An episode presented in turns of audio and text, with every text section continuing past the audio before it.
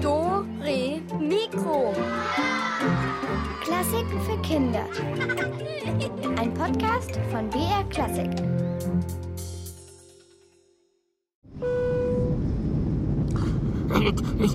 Ladies and Gentlemen, Elvis Airlines freut sich, Sie an Bord unseres Dore Mikroflugzeugs zu begrüßen. Wir erreichen in Kürze New York. Das Wetter dort, keine Ahnung. Genaue Landezeit, was weiß ich denn. Bitte in Flugrichtung links aussteigen und Türen erst öffnen, wenn das Flugzeug gehalten hat.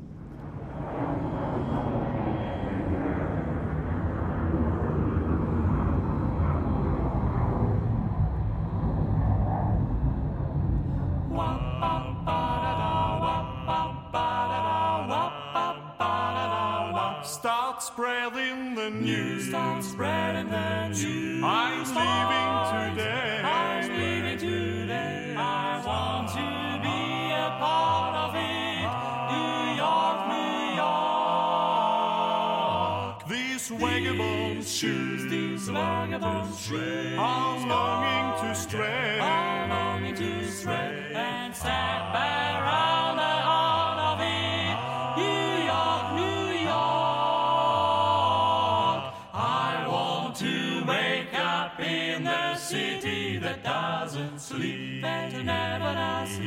to find I'm king of the hill, top of the heap.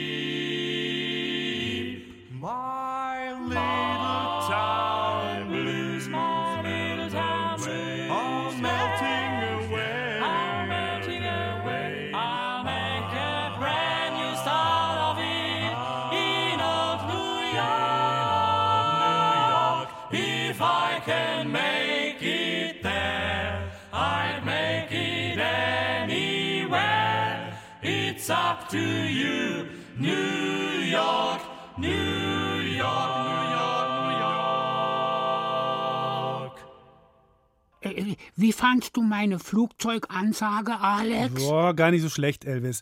Ja, und, und was hättest du als Kapitän dann danach gemacht eigentlich? Danach, keine Ahnung, ein bisschen was gegessen und wieder aufs Ohr gehauen? Also und das Flugzeug hätte sich dann von alleine gelandet, oder was? Nein, das Flugzeug hätte sich dann wohl alleine gelandet oder was?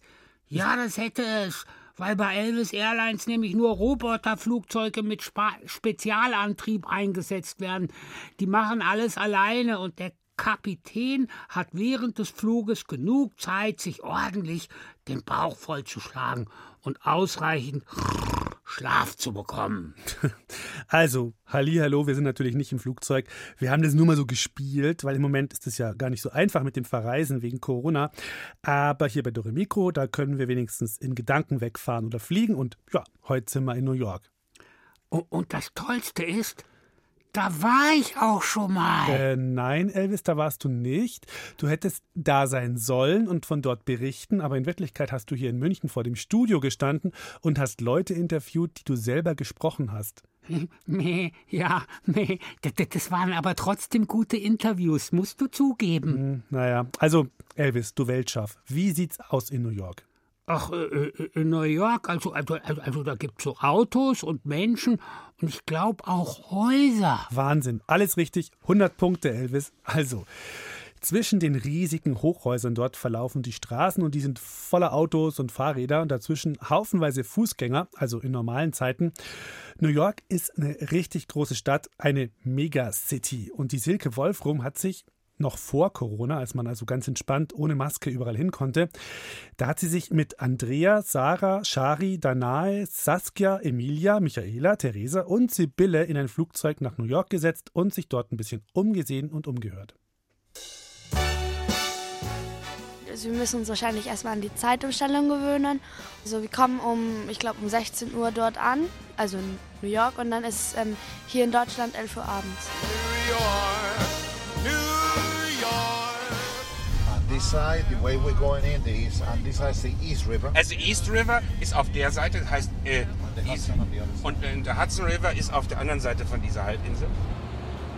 Die Leute sind lustiger und fragen halt einen immer so. Immer, also kann ich euch helfen? probieren? No, um, I want to have caramel macchiato and black forest ham. Jetzt kommt unsere U-Bahn.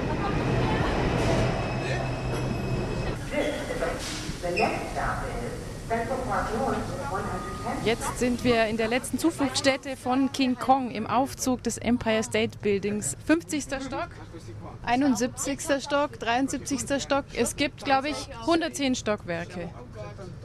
80. Stock. Wir blicken von oben auf die Wolkenkratzer und was für uns schon riesige Hochhäuser sind, die schauen relativ klein aus im Vergleich zu den ganz großen Wolkenkratzern. Manche werden nach oben hin immer dünner, schaut aus wie eine Torte, damit ein bisschen mehr Licht auch in die Straßenschluchten überhaupt fallen kann. Ganz klein unten sehen wir wie so Matchbox-Autos, ganz viele Taxis und andere Autos und Busse. The Circle Line departs from Pier 83. Hier sind ganz viele Bildschirme, da ist ganz viel Reklame und das ist hier alles ganz voll davon und alles leuchtet. Also man weiß gar nicht, wo man hinschauen soll. Das Geniale ist, wir sind an der 42nd Street und da gibt es ein ganz tolles Musical, ein altes Musical. Zum Beispiel eine Melodie ist Come and meet those dancing feet on the avenue that's taking you to 42nd Street. Metropolitan Opera. Dieses Haus, die Akustik sind perfekt. Es gibt Sitzplätze für 3800 Menschen und Stehplätze für 200 Menschen. Ich finde die New Yorker nett, sehr entgegenkommen und ein bisschen verrückt auch. Weil sie so große Häuser bauen. Einfach crazy.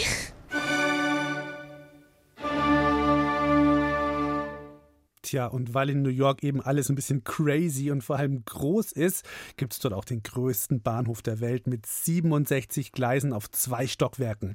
Jeden Tag halten dort viele hundert Züge und in einen davon steigen wir jetzt ein. Elvis, du bist dran, Durchsage bitte. Meine Damen und Herren, auf Gleis 10 steht der Dore Mikro Express bereit. Bitte einsteigen, Hosentürchen schließen und nicht aus dem Fenster spucken, bitte. Bitte während der Fahrt auch nicht popeln. Der Zug fährt jetzt los.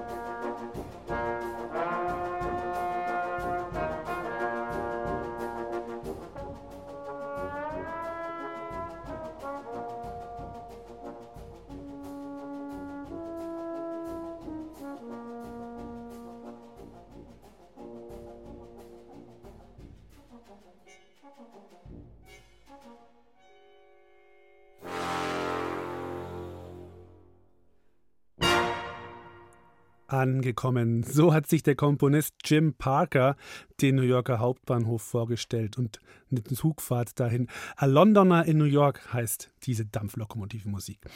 Ja, hier ist Dore Mikro und wir sind in New York unterwegs. Und warum New York heute so groß und so bunt und so lebendig ist, es kommt auch von den vielen Einwanderern. Ne? Aus allen Ecken der Welt, vor allem aus Europa, sind früher die Menschen mit dem Schiff nach New York geströmt, um in der neuen Welt, so hat man damals die USA genannt, um also in der neuen Welt ihr Glück zu versuchen. Und ein berühmter Dirigent und Komponist aus Wien hat genau das auch ein paar Jahre lang probiert.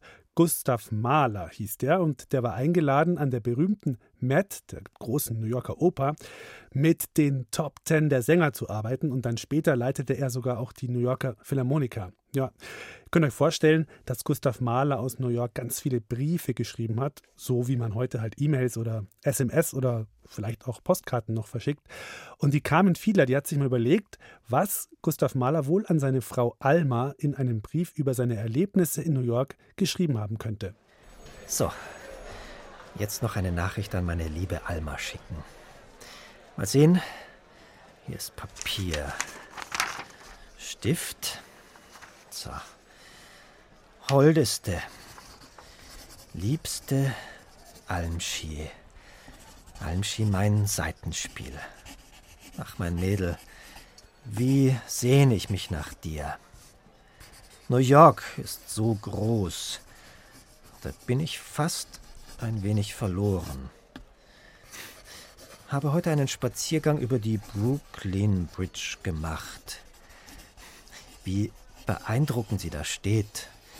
Völlig unbekümmert trägt sie die Menschen und Fahrzeuge über das Wasser. Und so viele Ideen gehen mir dabei durch den Kopf. Vielleicht kann ich sie im nächsten Sommer in meinem Komponierhäusel umsetzen. Doch erst steht noch eine Probe mit Enrico Caruso an. Ein unglaublicher Sänger. So mühelos, wie er die hohen Töne meistert. Ach, und die Philharmoniker wollen mit mir konzertieren. Wer weiß, möglicherweise kann daraus eine längere Zusammenarbeit entstehen. Chefdirigent in New York. Das wäre doch was. Kannst du dir das vorstellen, Almschi? Und wie gern möchte ich dir dann die ganze Stadt zeigen. Wenn nur die lange Reise nicht wäre. Aber auf bald sehen wir uns ja wieder, meine holde, verehrte Alma. Ja, das reicht für heute wohl. Vielleicht komme ich morgen noch einmal her und schreibe einen zweiten Brief. So, noch unterschreiben und in einen Umschlag. Fertig.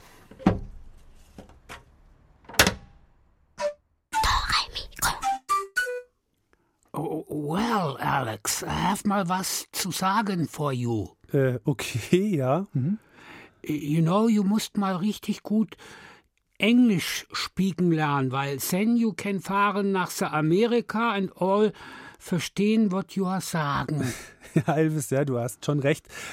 Aber ich bin mir noch nicht so sicher, ob ich bei dir Sprachunterricht nehmen werde. Äh, ich hab ja sowieso überhaupt keine Time, also no Zeit für sowas. Ja, dann passt's doch. Und hier kommt nochmal ein richtig musikalisches New Yorker Verkehrschaos mit hupendem Cello und blinkendem Klavier.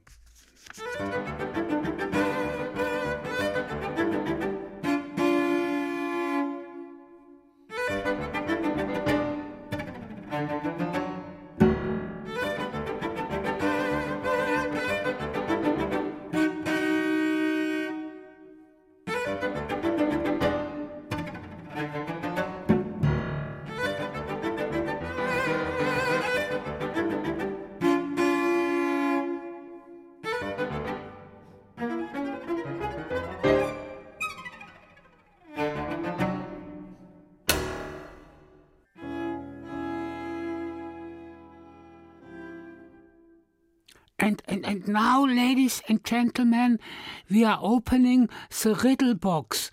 Let's go! Ja, ich übersetze mal. Und jetzt öffnen wir sie, unsere Rätselkiste! Zu gewinnen gibt es wieder so lässige Fahrradhupen, so wie gestern. Und unsere Rätsel spielen natürlich in New York und zwar im Jahr 1850. Wir befinden uns in der Einwanderungsbehörde in New York am 29. Juni. Ja, dort, wo alle, die in Amerika leben möchten, erstmal hin müssen, um sich anzumelden. So, aufgelöst hetzt ein Mann mit einem Schnauzbart wie ein Seehund und einer kleinen runden Brille zum Büro der Polizei. Dieser Mann, gerade frisch aus Deutschland in New York eingetroffen, wurde an Bord seines Dampfers bestohlen. Police Officer Jack schreibt ein Protokoll und ihr achtet mal auf jede Kleinigkeit. Einwanderer Heinrich Steinweg steht gegen 17 Uhr kurz vor der Ankunft des Dampfers an der Reling.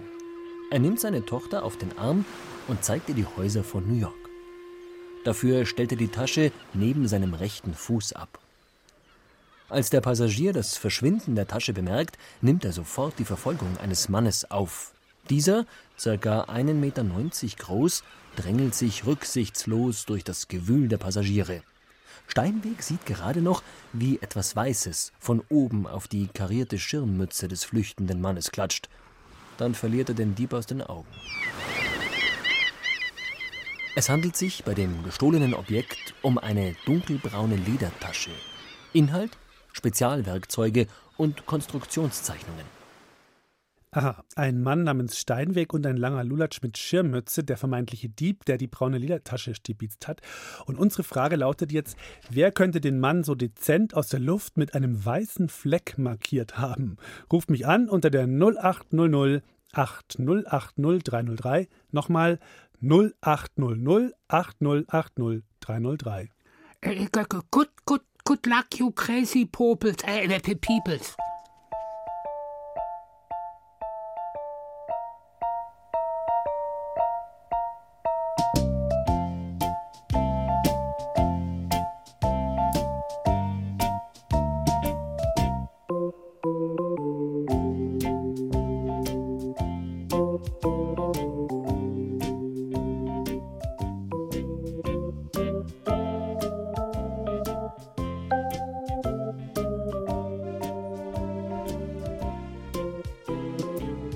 Hallo, hier ist der Alex, wer ist dran?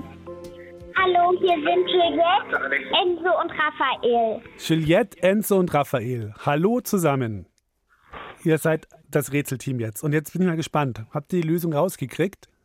Eine Möwe. Yay, eine Möwe.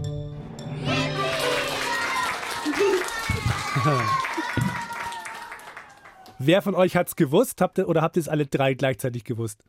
Wir haben es zusammen erraten. Jetzt zusammen erraten. Sehr gut. Ja, voll gut. Dann kriegst du jetzt so eine Hupe.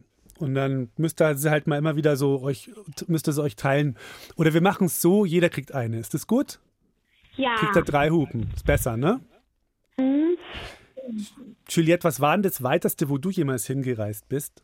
Ähm, ich war, als ich noch ganz klein war, war ich in Kanada. Oh, ja, voll gut. Und wo genau? Also meine Brüder, die waren da noch nicht geboren, aber ich war in Quebec. Ah, und wie alt warst du da? Da war ich ähm, noch ein Baby oder ein Jahr alt. Okay, dann hast du also die Sprache noch nicht so gelernt wahrscheinlich. Hast schon ein bisschen was gehört, aber noch nichts selber gesprochen. Da, das ist ähm, da, wo man Französisch spricht. Mhm. Und kannst du denn noch ein bisschen? Oder also trotz. Ähm, meine Mutter ist in Frankreich aufgewachsen. Ah, dann kannst du trotz, doch Fran Französisch? Ja. Sag mal, Elvis ist das beste Schaf der Welt auf Französisch. Elvis est le meilleur. Ähm, noch eine Schaf.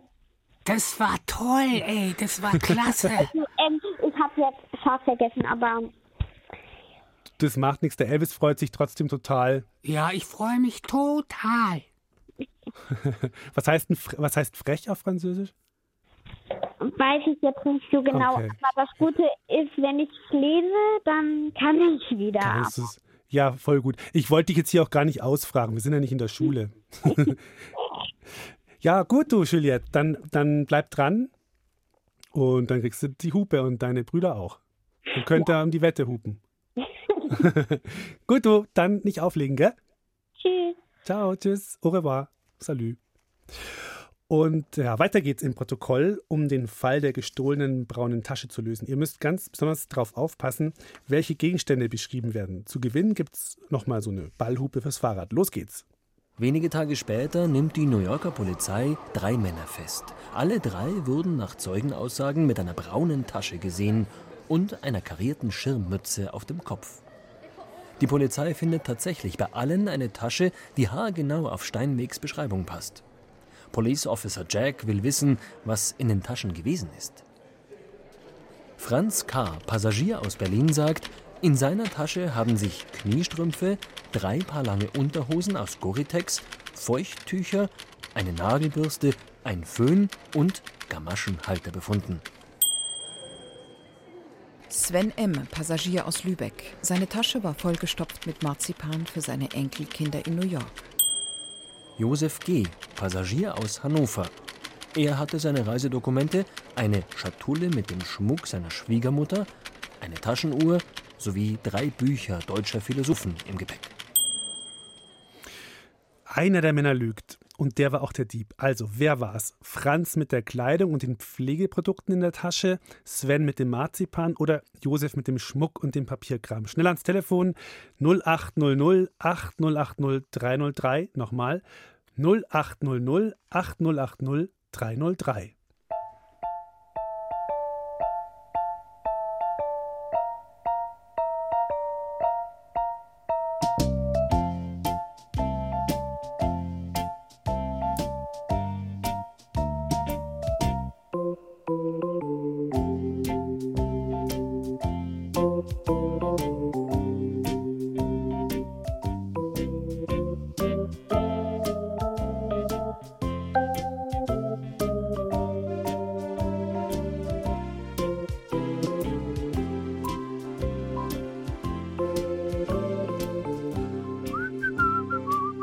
Hallo, hier ist der Alex.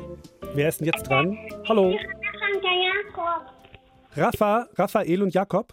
Nein, Rebecca und Jakob. Rebecca und Jakob, also fast richtig. Hallo.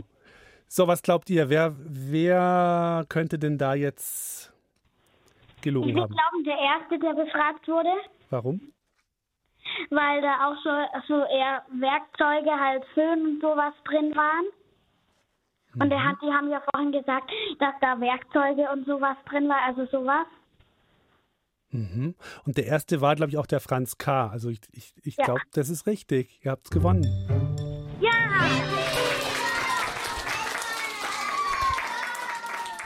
Und es war auch, weil es so Gore-Tex und sowas damals noch nicht, gar nicht gab. Aber ihr habt es so oder so, habt ihr gewonnen. Und weil ihr zu zweit seid, kriegt ihr auch zwei Hupen. Cool, oder? Ja. Oh, okay, dann bleibt's dran. Und dann schreiben wir eure Adresse auf und dann, genau. Bis zum nächsten Mal. Ciao. Wir machen nochmal weiter mit unserem rätselhaften Kriminalfall. Wir wissen, Franz K. aus Berlin hat dem Einwanderer Heinrich Steinweg seine Tasche gestohlen. Jetzt hat er die zwar wieder zurück, aber viel wertvoller als die Tasche ist der Inhalt. Wie so viele möchte auch er in New York ein neues Leben beginnen und dafür braucht er unbedingt seine speziellen Werkzeuge. Police Officer Jack durchsucht das Zimmer des Diebes. What für ein Chaos. Hey, look. Hier liegt die Mütze mit der Möwenkacke. Direkt auf dem Kopfkissen. Seid ihr Deutschen immer solche Ferkel? Steinweg zuckt mit den Schultern. Vorsichtig hebt er die Matratze. Finger away. Das ist mein Job, Henry. Officer Jack zieht unter der Matratze eine Gabel hervor. In Deutschland esst ihr mit richtig komische Geräte. Steinweg erklärt, dass dies eine Stimmgabel und nicht etwa eine Spaghetti-Gabel ist. Oh well, cool. Nie gesehen. Steinweg schiebt die Stimmgabel in seine Manteltasche.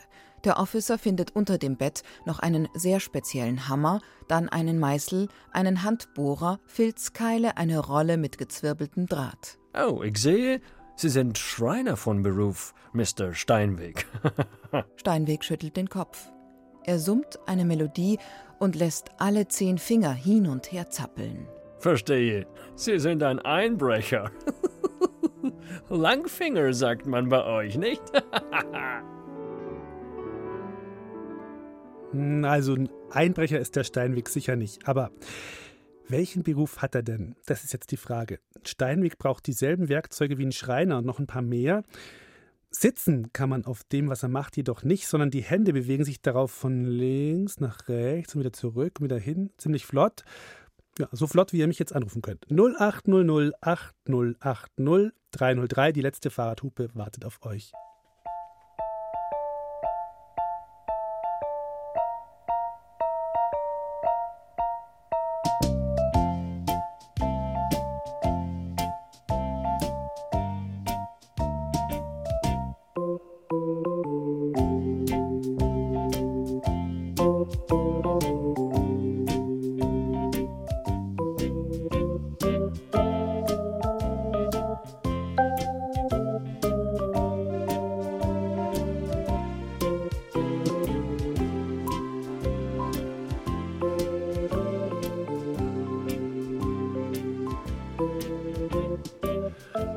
Hallo, wen haben wir jetzt? Hallo, hier ist der Johannes und der Sebastian. Hey, lauter Rätselgangs haben wir heute. Johannes und Sebastian, ja, voll gut.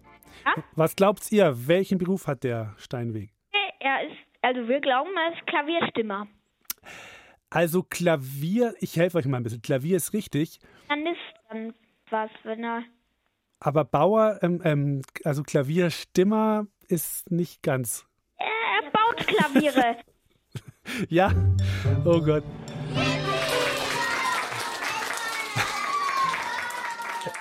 Jetzt habe ich euch ein bisschen viel geholfen. Jetzt habe ich mich verplappert. Egal, ihr wart nahe dran. Ihr kriegt auch zwei Hupen, okay? Vielen Dank. Und ich, ich krieg vielleicht auch eine ab, weil ich habe es auch gewusst. also, dann, ja, legt's nicht auf, gell? Ja. Dann schreiben wir eure Adresse auf. Ciao. Ciao.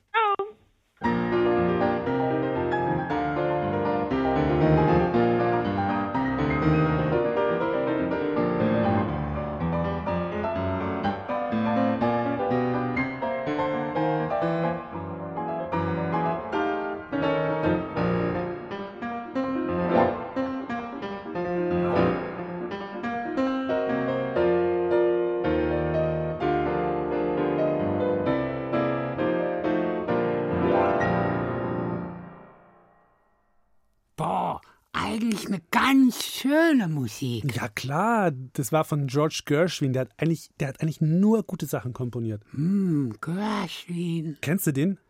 Nee, ich musste nur gerade an Wien denken. Da gibt's doch äh, so, so leckere Torten und so. Oh, Elvis Gershwin und du denkst an Wien. Also irgendwann kriegst du mal deine eigene Kochsendung hier oder sowas. Na, oder lieber, vielleicht lieber doch besser eine Esssendung. Ich esse und alle dürfen zuhören. Okay, ja, wir denken mal drüber nach. Also wir stellen euch jetzt mal die berühmteste Komposition von George Gershwin vor. Rhapsody in Blue heißt sie und Susanne hat sich zusammen mit Victoria und Leonhard die mal angehört. Und los geht's mit einer Sirene. Hä? Ja, also eigentlich ist es eine Klarinette, aber hör mal, wie die klingt.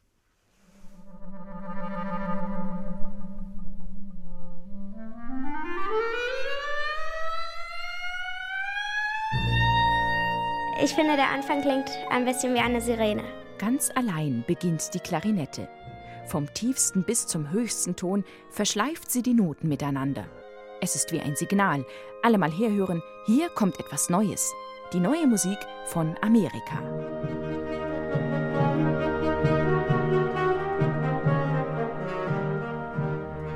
Nachdem die Klarinette die Melodie gespielt hat, hört man das Thema noch einmal. Aber jetzt von einem anderen Instrument. Ich finde, es klingt so ein bisschen schrill. Das ist so eine Trompete mit einem Dämpfer drinnen, dass es ein bisschen leiser klingt einfach. Danach ist das ganze Orchester dran. So beginnt die Rhapsody in Blue von George Gershwin.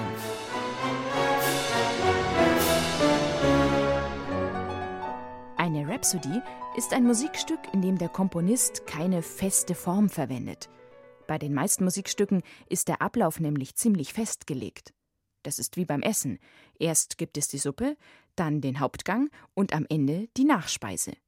Bei einer Rhapsody ist das anders. Da reiht der Komponist seine Ideen einfach so aneinander, wie es ihm gerade gefällt. Hier zum Beispiel lässt Gershwin das Klavier spielen.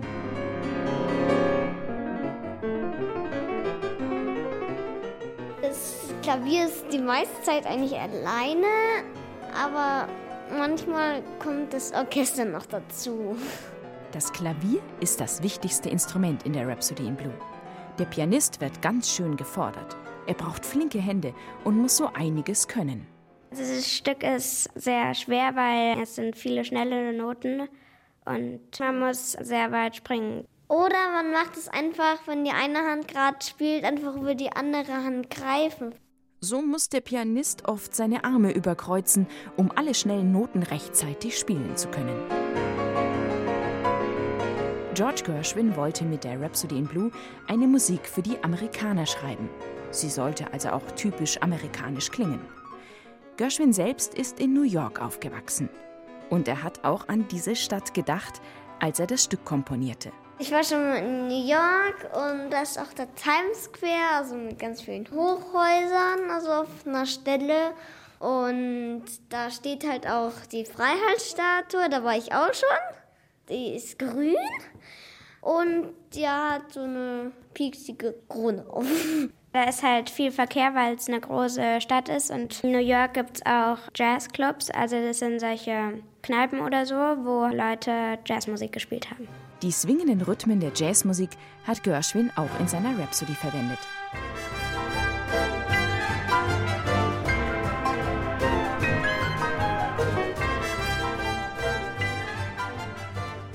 Der Jazz hat seine Wurzeln in Afrika. Deshalb spielen zu Gershwins Zeit vor allem dunkelhäutige Menschen diese Musik, die ihre Vorfahren nach Amerika gebracht haben. Gershwin hat ihnen als Kind oft zugehört, wenn er auf der Straße herumlief. Für ihn gehört der Jazz zur Volksmusik Amerikas. In seinem Stück mischt er den Jazz mit klassischer Musik. Auch der Name Rhapsody in Blue kommt daher, weil Gershwin die Blues-Tonleiter verwendet, die typisch für die Jazzmusik ist und etwas anders klingt als die Tonleitern, wie wir sie kennen.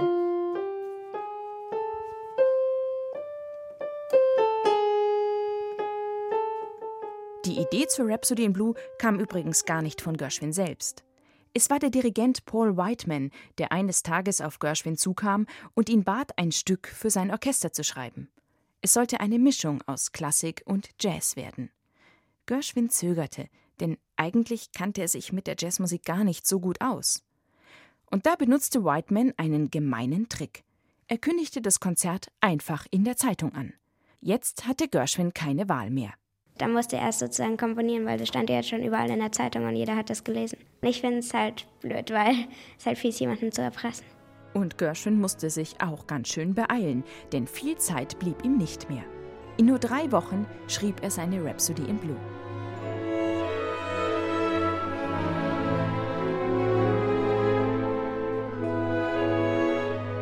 Eigentlich ist es ein sehr flottes Stück, aber nicht immer. Diese Stelle ist ruhiger, es klingt gelassener, nicht so wild wie vorher. Und ich finde das halt auch schön mit dieser Geige, weil eine Geige hört sich eigentlich echt schön an.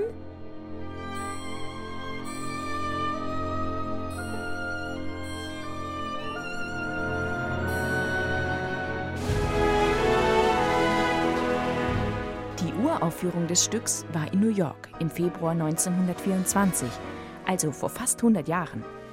Damals hat George Gershwin selbst am Klavier gesessen und gespielt. Und weil die Leute neugierig waren, wie diese neue amerikanische Musik klingen sollte, kamen ganz viele zum Konzert. Viel mehr, als in dem Saal überhaupt Platz hatten. Und am Ende wurde Gershwins Rhapsody in Blue auch ein Riesenerfolg.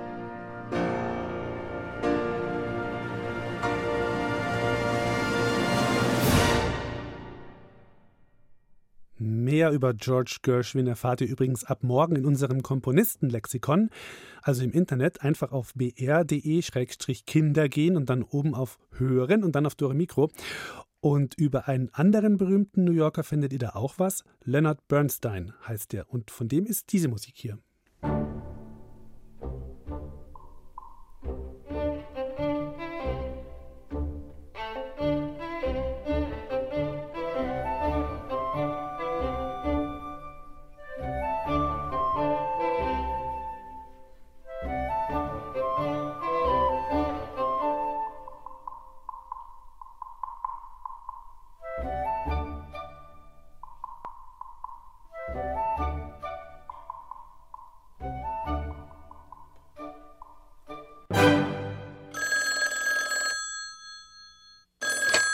Äh, äh, äh, ha hallo, hier ist Elvis von Dore Mikro. Detlef, sag mal, was ist denn? Ach, Detlef, du bist. Was gibt's denn? Mann, ich hab Sendung grad. Ja, ich hab eine Bande gegründet, was soll ich denn da? Was?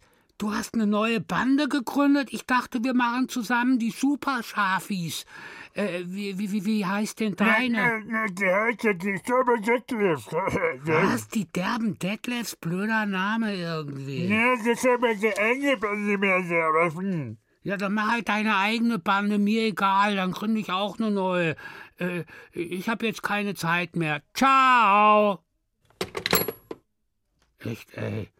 Der blöde Detlef Sag mal, immer. was, war, was war denn los? Äh, wir, wir wollten halt eine Bande zusammen gründen und ich war der Chef und ich habe festgelegt, dass jedes Mitglied außer dem Chef pro Woche fünf Karotten Mitgliedsbeitrag zahlen muss. Jedes Mitglied und wie viel wart ihr? Ja, Detlef und ich halt. Und, ja, und dann hat er sich mächtig aufgeführt und wir haben gestritten. Ja, also das kann ich jetzt auch irgendwie so ein bisschen verstehen, dass er sich aufgeregt hat, Elvis, weißt du? Ja, ja, halt du. Auch nur zu ihm. Kannst ja mitmachen bei seinen Detlef-Dödels oder wie die heißen. Ach was, Elvis, wir sind doch das Doremikro-Team heute hier und machen jetzt mal ganz geschmeidig die Sendung fertig. Okay, also, worum geht's jetzt? Um Banden und um Streit, passt doch super. und zwar spielt die Geschichte in, na, genau, in New York. Also, was denn jetzt für eine Geschichte? Ja, also, Entschuldigung. Es geht um ein berühmtes Musical, das heißt West Side Story, spielt, wie gesagt, in New York und da kriegen sich die Leute so richtig in die Haare. Da gibt es Raufereien, Banden, die gegeneinander kämpfen und sogar die Liebe hat dagegen kaum eine Chance. Und komponiert hat dieses Musical der Leonard Bernstein. Der war auch Dirigent und der hat auch viele Orchester in Europa geleitet. Ja, und was ist jetzt so besonders an diesem Musical ja, da? Das sagt uns jetzt Susanne Michael. Mhm.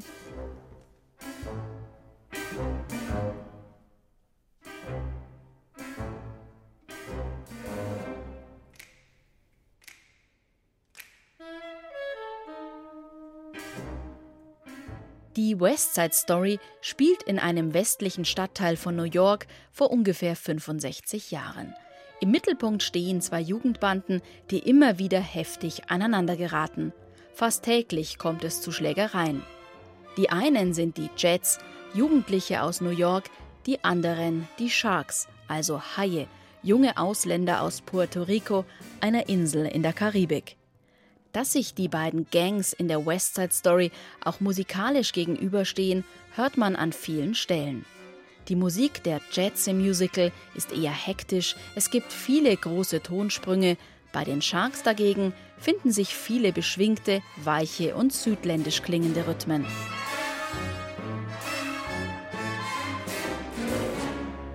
Zur Geschichte. Auf einem Tanzabend treffen die beiden Jugendbanden aufeinander. Riff, der Anführer der Jets, hat seinen Freund Tony mitgebracht, der früher auch bei der Gang mit dabei war. Als alle tanzen, begegnet Tony der hübschen Maria, die gerade erst aus Puerto Rico in New York angekommen ist. Die beiden verlieben sich sofort ineinander. Bernardo, der Bruder von Maria, findet das allerdings gar nicht gut, denn er hat bereits beschlossen, dass seine Schwester Chino seinen Freund heiraten soll. Spät in der Nacht treffen sich die Gangs und besprechen die Einzelheiten für den bevorstehenden großen Kampf am morgigen Abend.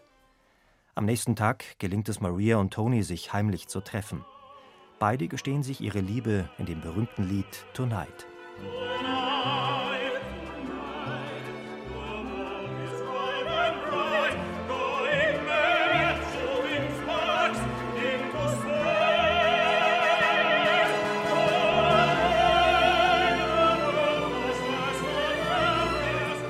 Als Tony am Abend zum vereinbarten Treffpunkt der Gangs unter einer Brücke kommt, gerät die Situation völlig außer Kontrolle.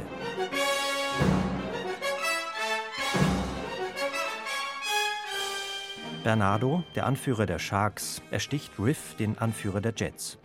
Und es kommt noch schlimmer. Tony tötet Bernardo, obwohl er ja eigentlich den Kampf verhindern wollte. Zur selben Zeit erwartet Maria in ihrer Wohnung sehnlichst ihren geliebten Tony. Sie ahnt natürlich nichts von den schlimmen Vorfällen. Als sie erfährt, was passiert ist, ist sie geschockt. Tony erzählt ihr aber, dass der Tod von Bernardo keine Absicht war. Die beiden fallen sich in die Arme und träumen von einer besseren Zukunft.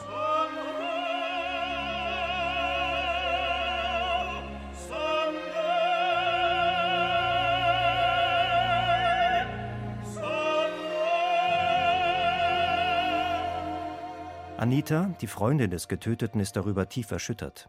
Sie kann nicht glauben, dass Maria ihm diese schwere Tat verziehen hat. Dennoch lässt sie sich wenig später überreden, Tony eine Botschaft von Maria zu überbringen. Als Anita in dem Laden ankommt, in dem sich Tony versteckt hält, trifft sie auf die Jets, die sie übel beschimpfen und sogar schlagen. In ihrem Ärger lügt sie die Gang an und behauptet, dass Maria von den Sharks wegen ihrer Liebe zu Tony getötet wurde. Das bekommt auch Tony in seinem Versteck mit. Als er Chino kurze Zeit später aufsuchen will, sieht er auf einmal seine Maria lebend. Chino stürmt heran, erschießt Tony, dieser stirbt schließlich in den Armen seiner geliebten Maria. Alle, Die Jets und die Sharks sind über diese schlimmen Vorfälle geschockt. Am Ende tragen sie gemeinsam den getöteten Tony weg. Das Musical West Side Story wird übrigens auch als Mutter aller Musicals benannt. Die Darsteller müssen hier zum ersten Mal alles können, wenn sie auf der Bühne stehen. Tanzen, schauspielen und natürlich auch singen, wie in dem berühmten Lied America, wo sich die Jugendlichen aus Puerto Rico darüber streiten, wo es denn nun am schönsten sei, in New York oder in ihrem Heimatland.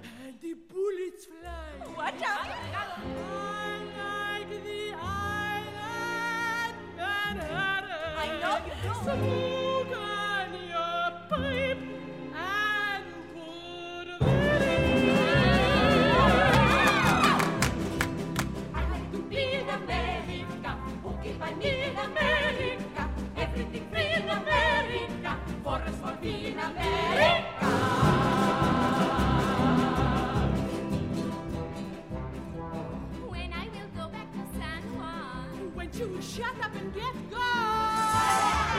Everyone there will give big cheer. Everyone there will have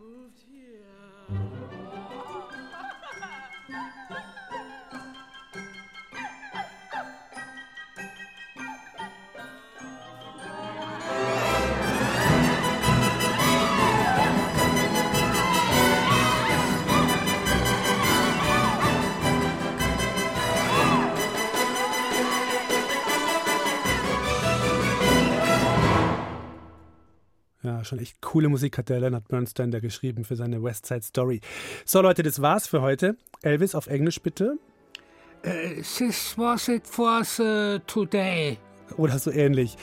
Nächsten Samstag gibt's hier die gruselige, extra originale Spezial Gunsbert Brocken Halloween Rätselstunde. Das heißt, eine Stunde lang rätseln und eine Stunde lang super Gruselpreise abstauben. Ey, cool. Ja, also dann macht's gut und bis bald. Ciao. Make it good and, and, and, and ciao sie.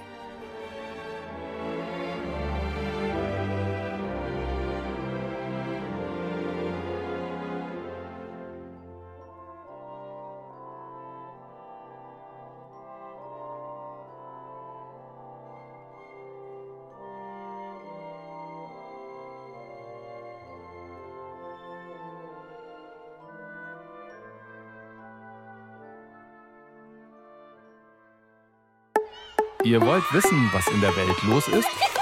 Dann holt euch doch Claro, unsere Nachrichten für Kinder. Claro gibt's unter br.de slash podcast und überall, wo es Podcasts gibt.